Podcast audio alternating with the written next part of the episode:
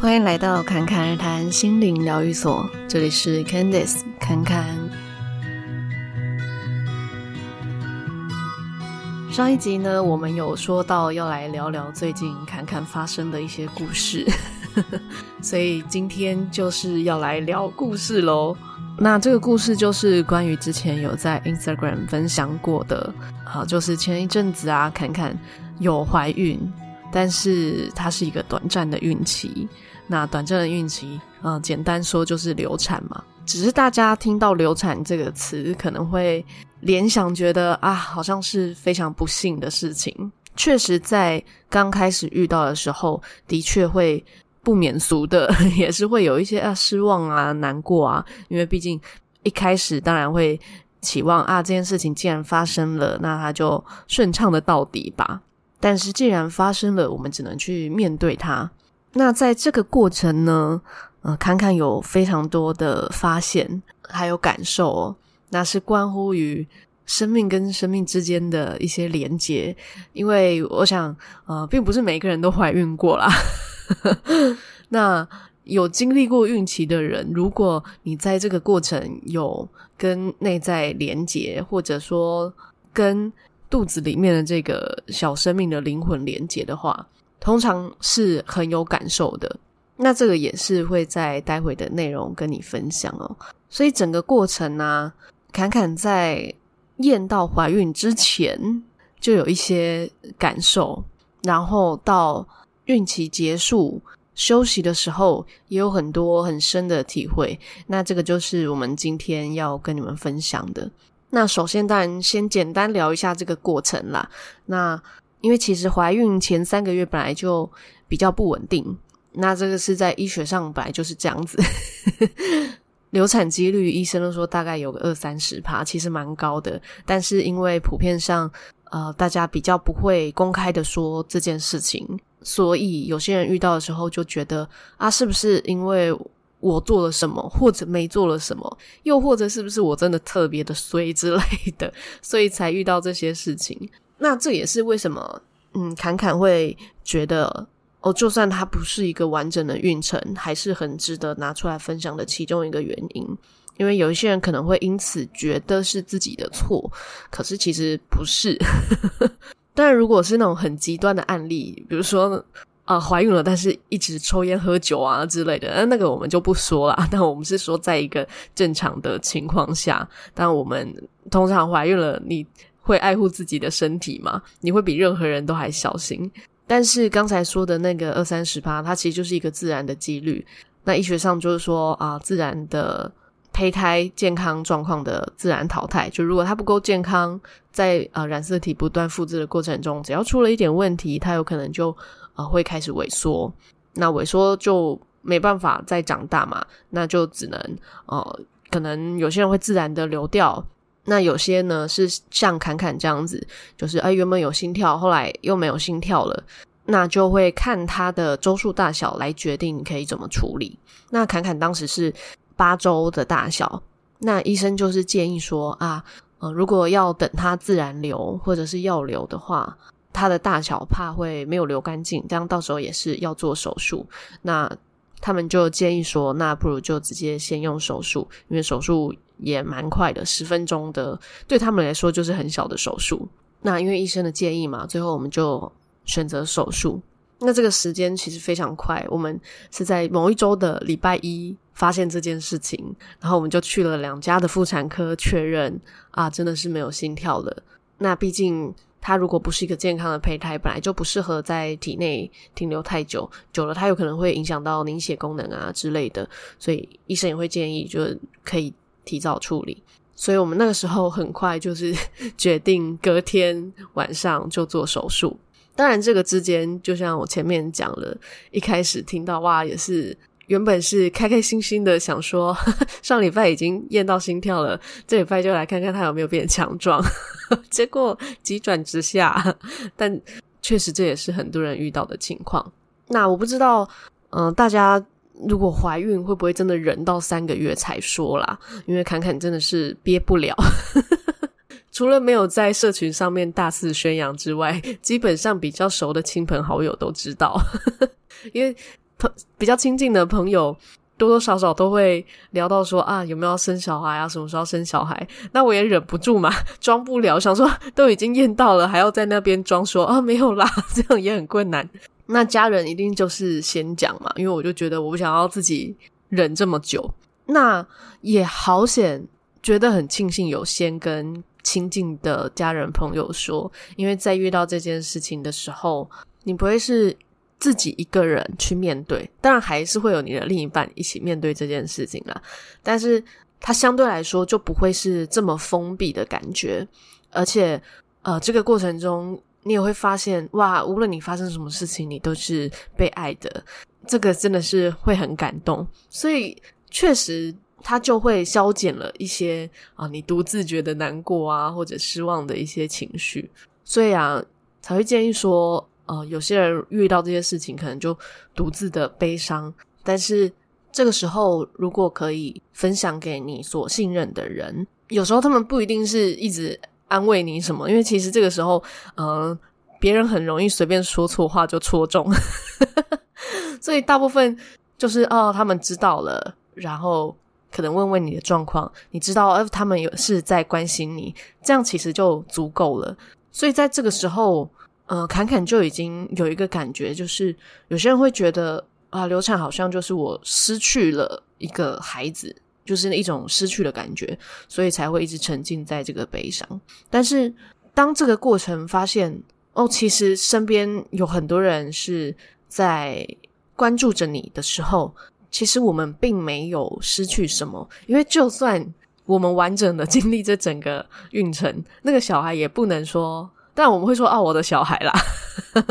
可是，他不是你的所有物啊，他一样是他自己啊。不过，确实这个是要拉出一点距离才能够这样子去看待，没有错。但如果可以的话，哦，当我们能够拉出距离去看待这件事情，就会知道说，哦，这个它也是呃一个过程，一个体验。这样。那刚才说我们选择手术嘛，但是呢，侃侃其实这辈子还没有动过手术，所以算是很健康吧。那这个手术呢，它是需要。麻醉的，只是很短暂，十分钟的手术而已。可是毕竟没有被麻醉过，所以也会有一点紧张。那个这个紧张主要是在于说，诶，不知道什么时候会被麻醉，然后呃，被麻醉的感觉是什么。另外一方面又害怕说，啊，会不会我其实还很清醒，结果医生以为我被麻醉了，就开始动作之类的。结果这个过程呢，就发生了很有趣的事情。那这个是。在手术后一周回诊的时候，医生跟我们说的，就是当时呢，在进手术房之前呢，啊、因为有一点紧张嘛，所以侃侃就先自己引导自己放松，然后进入一个啊、相对平静的状态。那其实这个蛮重要的，无论你是做什么手术或者做什么任何的改变，嗯，在手术之前引导自己。是被保护的，是安全的，这个是非常重要的一个过程。那因为引导的这个过程，你会觉得感受到一股能量是陪着你的，而且通常因为大部分手术都是会麻醉，可能会没有什么意识嘛。那你在意识清醒之后的感受，跟你在被麻醉之前的状态也会有关联。就如果你在被麻醉之前是一个。非常非常的极度紧张、害怕之类的，那清醒过来的第一个意识也是有连接的。那用比较简单的例子来举，就是像有些人会说啊，只要在被麻醉的时候从一数到十，这个手术就结束了，因为基本上还没有数到十就睡着了，所以很多人就是一二三四。然后可能还没有数到十，数到五就睡着了。结果醒来之后，第一个说的话就是六。那侃侃呢，就是进入手术房，在要麻醉的时候，那个感觉蛮有趣的。医生才刚进来没多久，就问说：“诶，有没有开始觉得晕晕的？”啊，原本上一秒没有，我还说：“哦，没有。”就下一秒，身体就开始软软的这样。那接下来医生过没有多久就会再问一次睡着了吗？那我就会觉得啊，我如果还可以回答他，我就要尽量回答他，因 为我要让他知道我还在这啊，不要那么快开始啊。那这个过程就有感觉，那个麻药它在全身里面窜的感觉也就很像体内有很多的粒子，然后那个麻麻的感觉开始扩散这样子。那最后当然是在一次的深呼吸之后，哦，我就感觉自己睡着了，就是没有意识了。那下一次醒来，感觉有意识，就是啊，护士好像在准备要把我推出手术房，正好是刚做完手术的时候。当时侃侃还问他们说：“诶，我刚才有睡着吗？因为感觉很快。”那护理师就说：“哦，有啊，你刚才有睡着啊。”那我就觉得哦，对，而且我对于刚才手术是没有什么感觉的，也没什么印象，这样，所以我就被推到手术室。外面去这样，那接下来就是感觉啊麻药慢慢退了，然后身体有一些感觉了，那就等麻药完全退了之后，哦就离开医院。其实这休息大概可能休息快一个小时这样子，那整个过程是真的蛮快的。手术后的休养其实也比想象中的恢复的还要快，因为大概是前三天是比较主要啊，会下腹会觉得。闷闷痛痛的，就比较严重的经痛的感觉，但是更有感的是大腿内侧，真的会腿软的那种感觉，然后觉得啊，好像比较没有元气。但是待到术后的四五天，状况就比较好，就比较像是呃经痛，然后再减缓一点这样子。那差不多到了一周。之后，诶，就感觉基本上身体的机能啊什么的都恢复的蛮正常，只是还是会有一点诶，体力比较差的感觉，就这样子而已。然后回诊的时候，医生也都说哦，都很正常，然后里面的血啊什么的都排得很干净。但是呢，医生就问了一句说：“你那个时候真的有睡着吗？” 我想说，诶，不是你们跟我说我有睡着了吗？他们就说啊，你在手术室的时候都跟我们对答如流诶。那我就说，那、到底说了什么？他就说啊，也没有什么很奇怪的啦，而且反正只有我们在那边。就是你好像说，呃，因为你平常做催眠，所以没有那么容易被麻醉。然后还说，其实我现在都知道你们在做什么，只是我的身体暂时不能动而已。我那时候听到就觉得哇。如果我醒着，我应该不会说这些话，完全是一个用潜意识在对话的状态。可是就觉得很妙，因为说话其实蛮困难的，但是我居然在一个被全身麻醉的状态下说话。那这个其实跟在被催眠的时候进入深度的催眠状态说话还蛮像的，因为有一些人确实会在。做完催眠之后，忘记刚才那一段。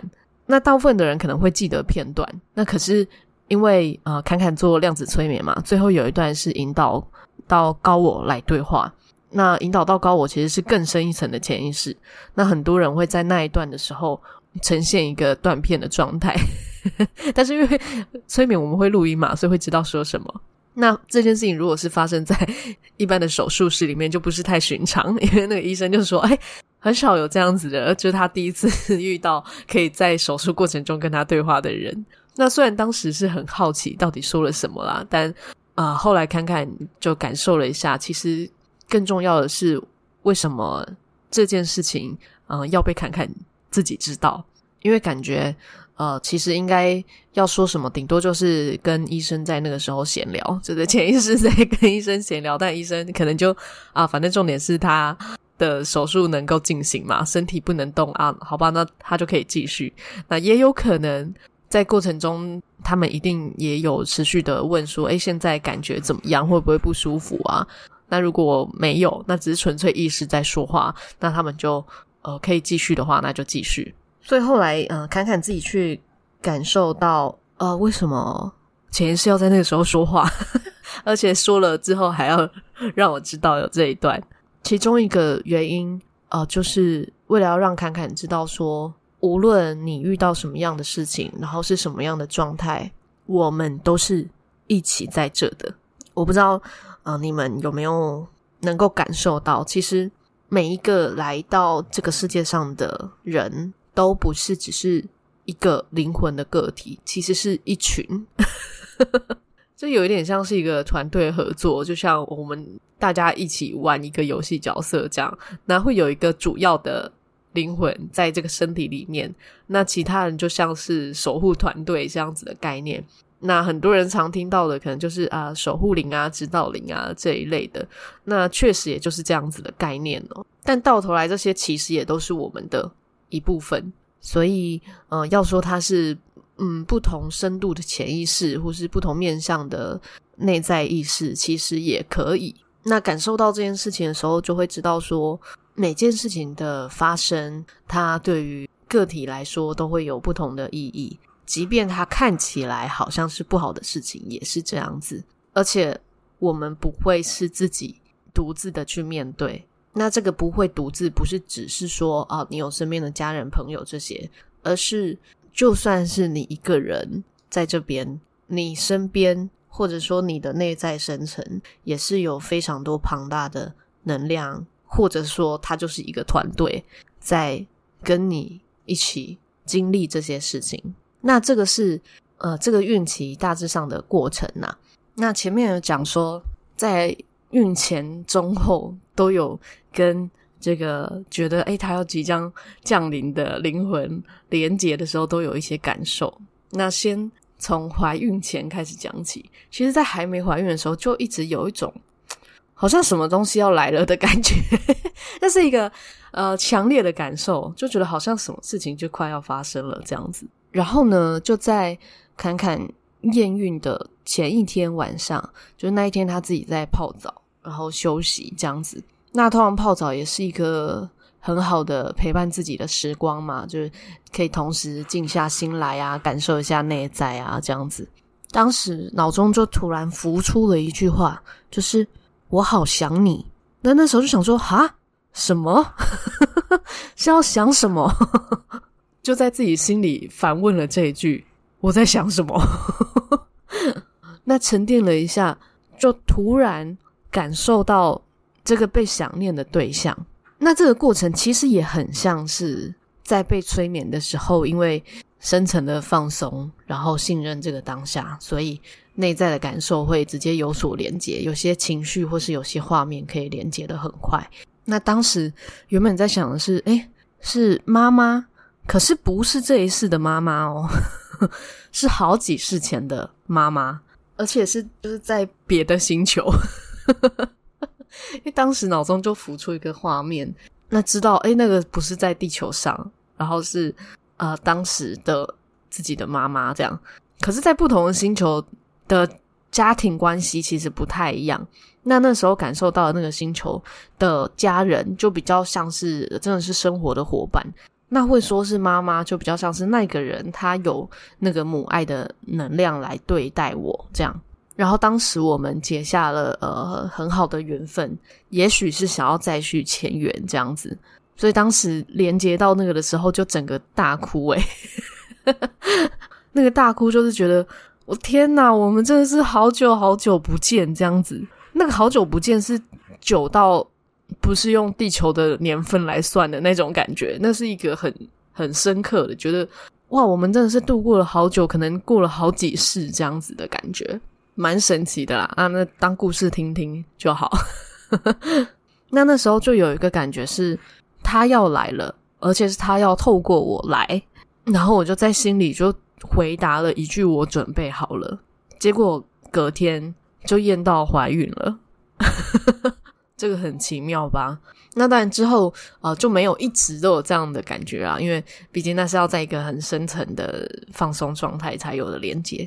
那只是之后呢，嗯，进入孕期以后啊，有几天也是会在呃静心的时候感受一下这个呃跟肚子里面胚胎连接的灵魂，可是就发现每一次连接都很感动，就是那个感动是。嗯，可能有些人会觉得哦，肚子里面的是小生命，所以会把要投生的灵魂也想成是小孩子的样子，或是就是很纯真的 baby 的感觉。但是其实灵魂在前期是还没有进入到这个身体的，而且既然他还没有成为一个 baby，那代表他还是一个巨大自由的存在。所以当我每一次连接他的时候，就会有一种非常庞大，然后非常沉稳的一种，那就是一种爱的感觉，就是无条件的爱的感觉。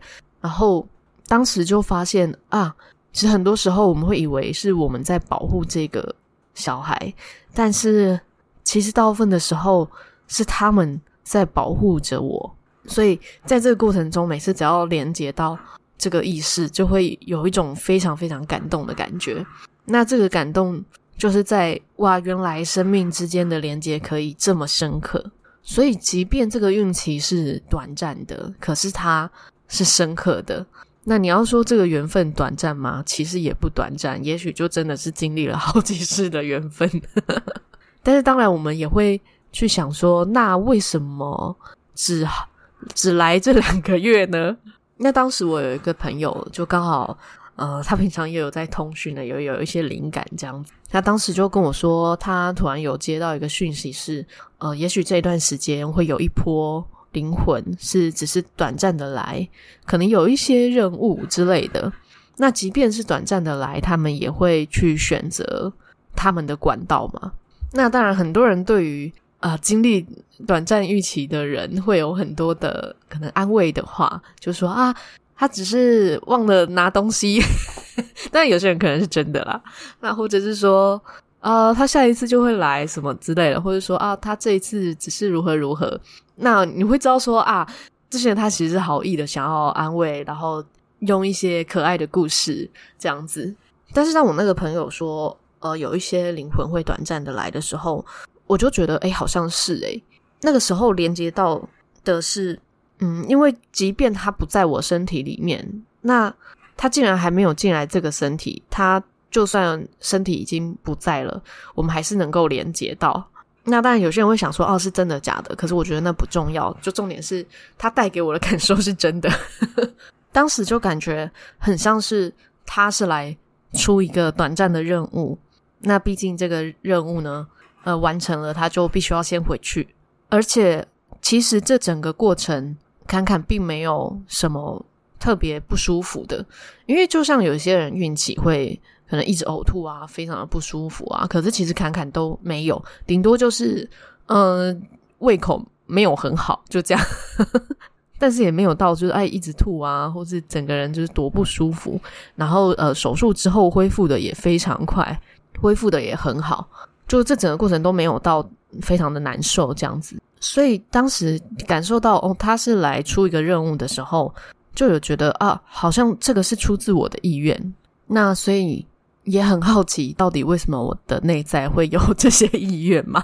通常在意识表意识很清醒的时候，都会有很多的疑问，就诶，为什么选择我啊？为什么我会愿意啊？这一类的。那当然，为什么会选择侃侃？呃，其实也有感觉到，其中一个原因是。也许侃侃能够去理解这个过程，不会对他自己造成一个比较深刻的伤害。因为有些人可能会觉得内疚，我觉得是不是自己的错之类的。但是侃侃其实完全没有诶。当然，在一开始的时候可能会闪过一两秒，类似说啊，是不是当时做了或没做什么之类的这种。可是另一方面是更深刻的知道说，其实确实在前期。我们能做的不多，就有点像是哦，那就是看这个灵魂、这个胚胎、这个小生命他自己的选择。那毕竟每一个生命来到这个世界上，他都是想要一个最健康的身体嘛。所以如果在前期，诶，就有一些不对劲，那当然就选择离开啊。用这个角度来解释也很合理啊。那当然在比较深的灵魂层次，可能就是啊，有些是。透过这个过程，先接近这个地球。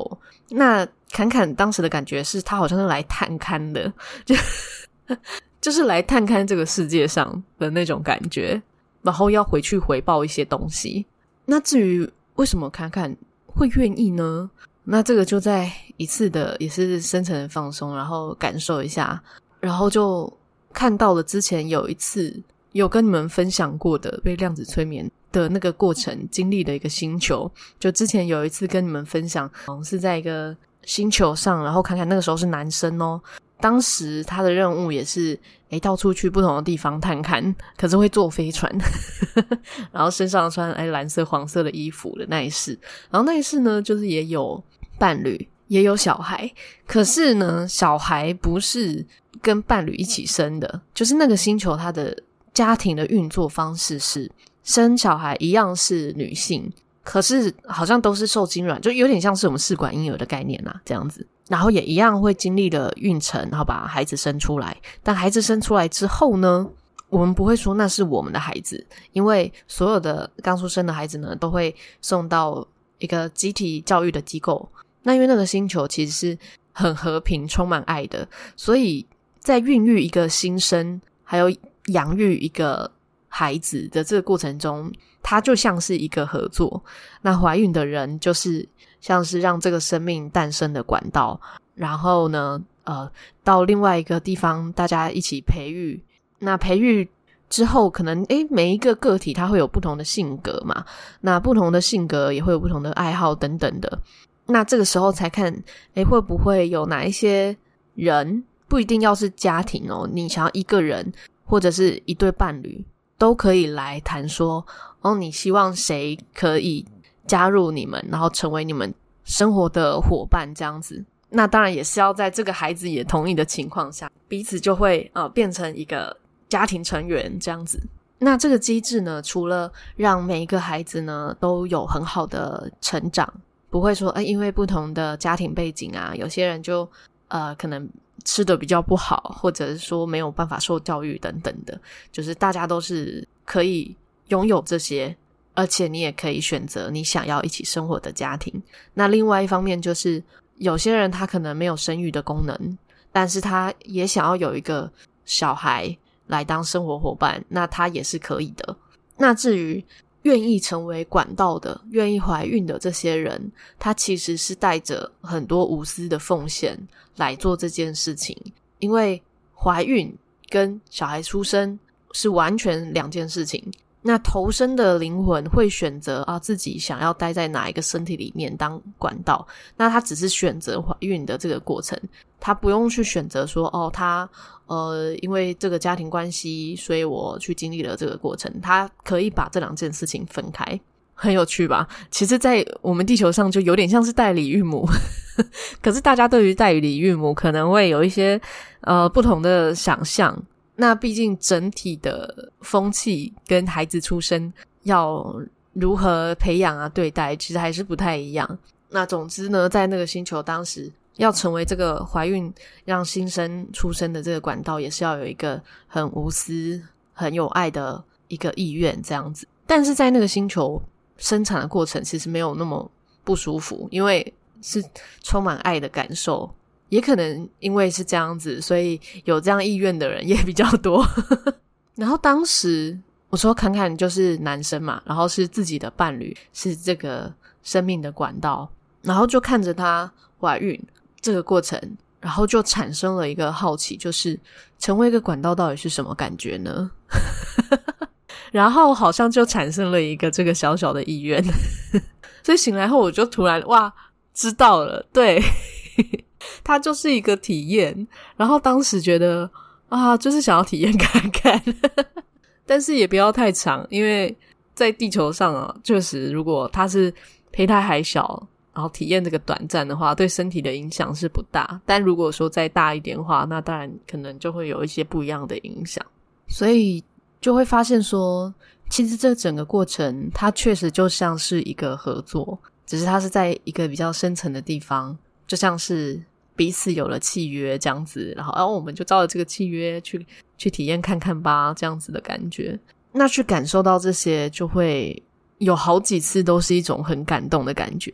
一方面是对于生命彼此的连结的感动，然后一方面是对于爱的感动，因为我们彼此一定是非常深刻的信任，非常有爱，才会一起经历这个过程。那这个一起经历，不是只是说侃侃跟这些感受到的意识能量，那当然也包含在生活中的伴侣啊、家人、朋友啊这些。那尤其是另一半嘛，所以想到的时候就会觉得哇。这就是深刻的生命的缘分的那种感觉。所以到后面，嗯，对于这整个过程，其实就真的没有什么难过啊、失去或失望的这种感觉。到后面剩下来的感觉都是非常非常多的感动，然后也有很多的感恩。就是这个感谢是在于发现，哇，自己真的是有被好好的守护，有被好好的爱着这种感觉。当然，这些平常也是知道啦，只是在这样子的时刻的时候，会更深刻的去体会到、感受到。所以，即便是刚开始遇到的时候，会有一种啊错愕，怎么会这样子呢？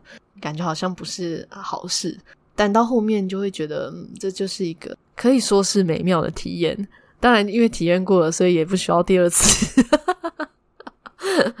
那这个都是侃侃的故事而已啦。无论是呃在医学上来说遇到的事，还是说在内在灵魂的连接上。感受到的事，这都是侃侃的故事。